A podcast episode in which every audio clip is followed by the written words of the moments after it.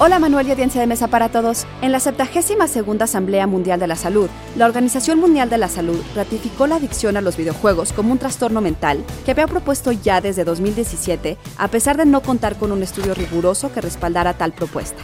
Pero una de las funciones de la investigación sobre videojuegos es la de esclarecer creencias erróneas sobre su uso y consumo. Así que les diremos por qué ese diagnóstico es erróneo. Institute.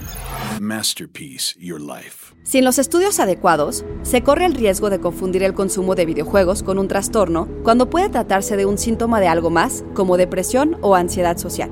Para el investigador Espen J. Erset, formular las preguntas correctas es de gran importancia para que la investigación sea fructífera y que así permita cuidar la salud de los jugadores. Junto con otros 35 investigadores de distintas instituciones mundiales especializadas en psicología, salud mental y ciencias de la conducta, Erset redactó A Weak Scientific Basis for Gaming Disorder, Let Us Err on the Side of Caution en el que critican la falta de rigor científico de la OMS al elaborar un fallo sin argumentación sustentada, suficientes casos investigados y sin consultar literatura adecuada.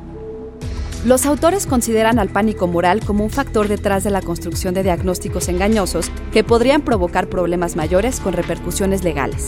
Su recomendación es ser cautelosos antes de publicar sin pruebas y apoyar y llevar a cabo la investigación necesaria para el bien de todos. ¿No será que hay otros intereses de por medio? Idea original de Blanca López y guion de Antonio Camarillo. Yo soy Ana Goyenechea y nos escuchamos en la próxima cápsula SAE.